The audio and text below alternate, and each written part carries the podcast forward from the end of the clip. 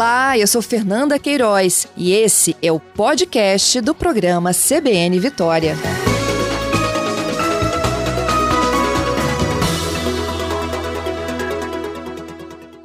Padre Kelder, bom dia.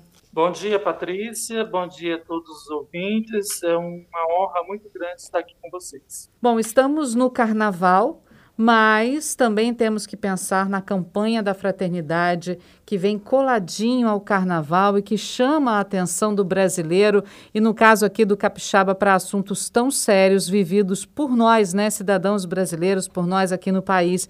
E a fome é o tema de novo da campanha da fraternidade, né, padre? É isso, Patrícia. É, tanto a campanha da fraternidade quanto o carnaval estão vinculados à quaresma, né? O carnaval era uma uma forma de se preparar para viver a quaresma, né? Um período de 40 dias sem comer carne. Então, o pessoal, eles é, meio que extravasavam, né? Antes de iniciar a quaresma, né? É, preparando justamente para ficar os 40 dias depois de jejum. E há 60 anos, né, quase 60 anos, nós estamos na 60 edição da campanha da fraternidade, igreja no Brasil apresentou uma possibilidade né, de se vivenciar bem a quaresma, a campanha da fraternidade, né, para despertar uma consciência do cristão para aquilo que verdadeiramente agrada a Deus. Né? Qual é o tipo de jejum, qual é o tipo de, é, de ação que, que alegra o coração de Deus, né? nesse uhum. período, nessa forma de, de preparação para a gente celebrar bem a Páscoa daqui a 50 dias, mais ou menos, né? porque após a, a quaresma, a quaresma é um período de 40 dias que nos preparam para a celebração da Páscoa do Senhor, né? Uhum. Bom, é, oficialmente começa na quarta-feira de cinzas, não é isso? Vai até o dia 6 de abril a campanha nacional? Isso, a campanha ela é lançada nacionalmente, né, para que a gente possa é, é, refletir, mobilizar, é, nos aprofundarmos no tema, né, mobilizarmos a população de uma maneira geral e a igreja também, durante o período da quaresma. Agora, ela não tem um prazo para terminar, porque ela deve nos motivar durante todos os anos, né? Uhum. Porque são, são temas que não se extinguem da noite para o dia e nem no período de 40 dias, né? E muitas vezes os temas retornam. Por exemplo, é, essa é a terceira vez que o, problema, que, a, que o problema da fome, que o flagelo da fome é abordado pela CNBB. Né? Em 75, a igreja trabalhou esse tema lá nos primórdios da campanha da fraternidade, né? na, nona, na nona edição da campanha da fraternidade. Depois, em 85, é, também é, o tema da fome foi, foi abordado pela CNBB, e agora a gente retoma, né? Porque ao invés da gente avançar nas políticas de enfrentamento e erradicação da fome, nós voltamos para o mapa da fome nos últimos anos. Né? Então, assim, é, a proposta é que durante o período da quaresma a gente aprofunde a temática. Agora, ela não se extingue quando termina a quaresma. Uhum. Ah, o tema desse ano é Fraternidade e Fome e o lema Dai-lhe vós mesmos de comer. Tá certo? Isso mesmo, é isso mesmo é, é um, um, lema inspirado né, no Evangelho de Mateus. É, Jesus ele, é, ele determina né, que os discípulos deem de comer a multidão que estava faminta. Né? Uhum. Porque, assim, não tem como a gente se deparar com uma pessoa que está passando fome, ou a gente ser interpelado por alguém que está passando fome, e a gente delegar essa responsabilidade, né? Se existe alguém passando fome, esse problema não é dele, esse problema é da coletividade, é da sociedade, né? Então, nós cristãos, nós temos um imperativo ético, moral, né, que nos é dado pelo próprio Senhor. Dá-lhes vós mesmos de comer, né? Ele não terceiriza essa responsabilidade.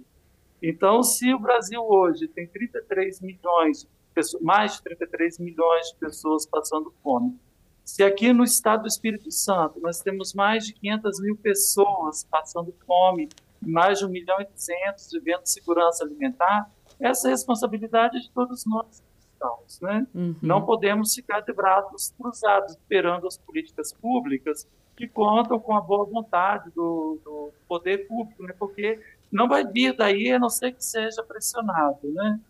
É, nós cristãos não temos esse dever ético, moral de enfrentar a fome, de assistir os nossos irmãos nas necessidades, mas o poder público tem o dever legal, o dever constitucional. Né? Então, essa responsabilidade primeira e imediata é do prefeito, é do governador, é do presidente da República e de todos os que estão na alçada né, do poder público que hoje governa o país. Né? Uhum. É, governa o Estado, governa os municípios. Né? Então, assim, é, esses entes, é, tanto individuais, né, enquanto pessoas que estão no exercício das instituições, quanto o ente público em si, tem a responsabilidade imediata primeira de enfrentar a fome. Mas não foi isso que a gente viu nos últimos anos no Brasil. Né? Tanto que nós havíamos saído é, do mapa da fome, né, do mapa mundial da fome, e agora nós retrocedemos para esse, esse mapa, né, para esse indicador. Uhum.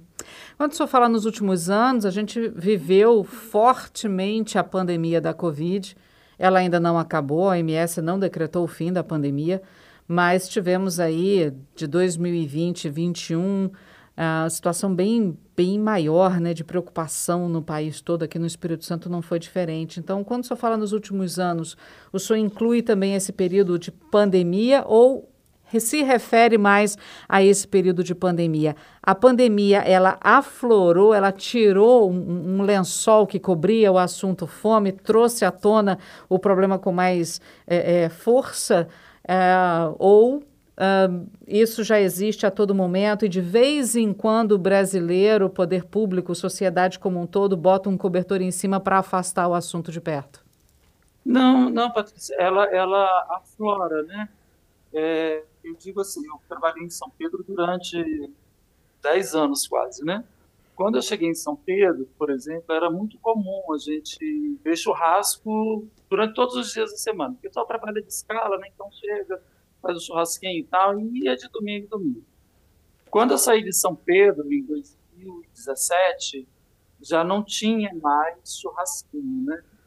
É, 2015, 2016, é, a gente começou a ser abordado novamente nas comunidades em busca de pessoas em busca de cestas básicas, né? Então, assim, é, eu já percebia lá em 2016, 2017 que a fome ela estava batendo novamente na nossa porta, né? Uhum. Em 2018, nós começamos a conversar sobre a organização de uma campanha de enfrentamento à fome aqui na Diocese de Vitória. E estávamos no, no lançamento dessa campanha, estávamos no processo de apresentação da campanha né, para a igreja, né, para o bispo, para os padres e tal, quando chegou a pandemia.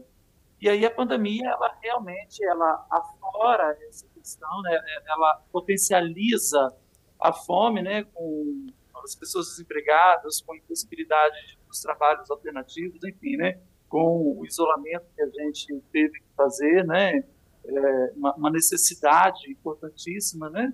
Agora, a sociedade ela não estava preparada para enfrentar o flagelo da fome, né? É, nós cuidamos uh, do isolamento aí com o objetivo de, de evitar a pandemia, mas a fome ela não respeita esses espaços, né? E aí a pandemia, então, ela, ela potencializa a fome no nosso meio, né? Então, nós, naquele momento, 2020, nós estávamos lançando a campanha Paz e Pão na Arquidiocese, interrompemos, fizemos uma campanha imediata que foi a Condividir, e depois, em 2021, nós retomamos com o projeto né, da, da campanha Paz e Pão, né, que serviu também, inclusive, de inspiração para o lema da, da campanha da fraternidade desse ano, né, porque uhum. é o mesmo lema, né, dar-lhes vós mesmos de comer, né. Ah, o poder... Então é isso, assim, é, é, a fome, ela, ela, ela cresce, ela cresce novamente no Brasil a partir de 2016, 2017, né? Uhum. E ela é potencializada ainda mais pela pandemia da Covid-19. Poder público falha como um todo, e aí quando O senhor cita um pouco dessa falha, o senhor fala todas as esferas, federal, estadual, municipal, todos têm um, um quê de responsabilidade que não está sendo cumprida nesse, nessa questão? Exatamente, Patrícia. Aqui no estado do Espírito Santo, por exemplo, ao invés da gente avançar, né, a gente viu um desmonte das políticas de enfrentamento à fome. Por exemplo, acho que em 2011, 2012 foram desativados os restaurantes populares de Vitória e até hoje não foram reativados. Né? É, os CRAS, os CRAs, eles distribuíam cestas básicas a partir das pessoas que estavam cadastradas no CAD único. É, em 2014, 2015, essas cestas pararam de chegar lá na, na, na, na periferia, né? aqui nas periferias, né? Porque na época eu estava lá em São Pedro. Mas lá em São Pedro, por exemplo, o que diziam para mim era isso: Padre, a gente não está recebendo uma cesta básica, tem como troque ajudar? Né? Então, assim, ao invés de, de, de, ter uma continuidade nas políticas de enfrentamento à pobreza e à fome, a gente viu justamente o inverso, o sucateamento dessas políticas, né? E por isso nós hoje estamos vendo aí o flagelo de mais de 30 milhões de pessoas no Brasil passando fome todo dia. Uhum. Bom, como o nosso ouvinte aqui da CBN Vitória pode contribuir com a campanha da fraternidade, padre? Bom, primeiro é a gente precisa pautar o tema da fome, né? É, é uma responsabilidade primeira, imediata e constitucional do poder público, mas também é um dever de toda a sociedade, né? É, refletir e enfrentar o problema da fome, né? Tem muitas iniciativas de enfrentamento à fome. A campanha Paz e Pão é uma iniciativa concreta, né? As pessoas podem entrar lá no site Paz e Pão só digitar aí no Google Frase Pão, vai aparecer o site com todas as informações, né? Tem outras instituições também que estão fazendo movimentos e campanhas de enfrentamento à fome, né? Então, é você se tornar solidário nesse processo, né? É, permitir que a dor do outro também seja a sua dor, né? Não vamos ficar transmitindo responsabilidades, vamos cobrar do poder público aquilo que é de obrigação do poder público, mas vamos também cumprir o nosso dever moral de cristão de sermos solidários, de partilharmos né, aquilo que nós temos. Né? Porque o problema da fome, Patrícia, no Brasil, não é a falta de alimentos. É, nós temos alimentos, inclusive, para exportar. Né? O Brasil é um dos maiores exportadores de grãos do mundo. O que, que acontece é, com, com, a nossa população? Ao invés dos alimentos serem produzidos para matar a fome da população, ela está sendo usada para lucros de algumas empresas e algumas pessoas, né? Então, assim, a, o alimento não pode ser simplesmente uma mercadoria, né? Uhum. Ele tem que ser, ele é direito de todo, de toda a população, né? Então, primeiro, vamos matar a fome do povo, depois a gente pensa o que fazer com excedente, né? Com certeza. Será que chegaremos algum dia em que teremos esses números de pessoas que, que. O senhor falou dos 33 milhões de pessoas na situação de fome, mas temos ainda aqueles que vivem na insegurança alimentar, né? Que são 100 são milhões. São mais de 100 milhões. Pois é. Será que algum. Dia... Quase metade da população. Pois é, é, é utópico a, a, gente pensar que um dia a gente vai tender a zero nesse número, padre? É uma utopia, mas a gente tem que correr atrás disso, né, Patrícia? Porque, assim, é, volto a dizer, o problema não é a falta de alimentos no mundo, né? O Papa Francisco tem dito isso para todas as nações, né? O que precisa é a gente colocar as necessidades das pessoas, principalmente dos pobres, no centro das relações políticas e econômicas, e não o, o lucro né, exacerbado.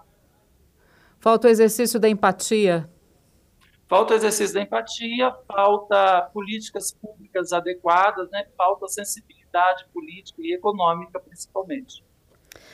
Padre, eu queria agradecer muito a sua participação conosco, suas sábias palavras aqui para o nosso ouvinte. É, desejo que seja uma campanha da fraternidade e uma campanha Paz e Pão, né? Farta nesse ano de 2023, porque a nossa população precisa que o capixaba que está ouvindo, que é um povo muito solidário, possa ser mais solidário ainda, visto aí os problemas que a gente vem passando, vem vendo com os nossos brasileiros também, nossos irmãos em Cristo, né, por conta da fome, e possam cada vez mais ajudar, estender a mão e fazer cada um a sua parte, né? Fazendo cada um um pouquinho, doando um pouquinho do seu tempo, uma cesta básica, um alimento, um cobertor. A gente consegue fazer tanto, melhorar tanto a vida de uma pessoa. Às vezes é tão pequeno para a gente, tão pouco para a gente, mas para o próximo é tanto, vale mais até do que o objeto, mas o carinho e a atenção de ter recebido isso de alguém, né? É isso, Patrícia. É a sensibilidade diante do outro, né? Não importa como você vai contribuir, o importante é você contribuir só para você ter ideia, ao longo desses. E você enfatizou algo que é importantíssimo, né? É, o povo capixaba é extremamente solidário. Ao longo desses dois anos, nós distribuímos mais de 60 mil cestas básicas. Nós distribuímos mais de 120 mil marmitex, né? sem contar outros itens aí de atenção à população de rua. Isso tudo com doações, né? Então o povo é muito solidário, não importa como ou a quantidade que você vai doar, é importante sim conhecer as instituições, né? Que sejam instituições sérias, que tenham é, é, respaldo histórico, né? É, mas é isso, é a gente contribuir e no dia 26 é muito importante a gente participar da abertura, né, da campanha, que aí fazer entender aqui o meu peixe, né?